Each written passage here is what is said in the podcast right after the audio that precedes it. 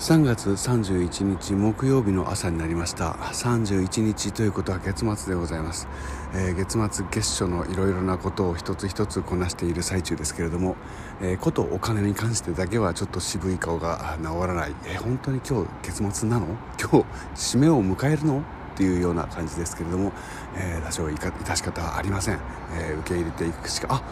今朝日が昇ってまいりました。ちょっと撮影をしてみます。いやー綺麗に撮れましたよ。いやあまりそう景気の良くない話でしたけれども、えー、いい朝日が、えー、見られました。えー、雲があるおかげでくっきりとまん丸い、太陽が浮かんでおります。あのビカビカ光ってね見にくいんじゃなくてくっきりとよく見える太陽が見えてまあいい気分で、月末の日を迎えられるということでいきましょう。3月は歌頑張ったような気がします、えー、でもせっかくだから来月4月に入っても同じペースで頑張ってみようかなと思っていますけれども、え、4月になって変わることは新しい歌を作り始めることです、え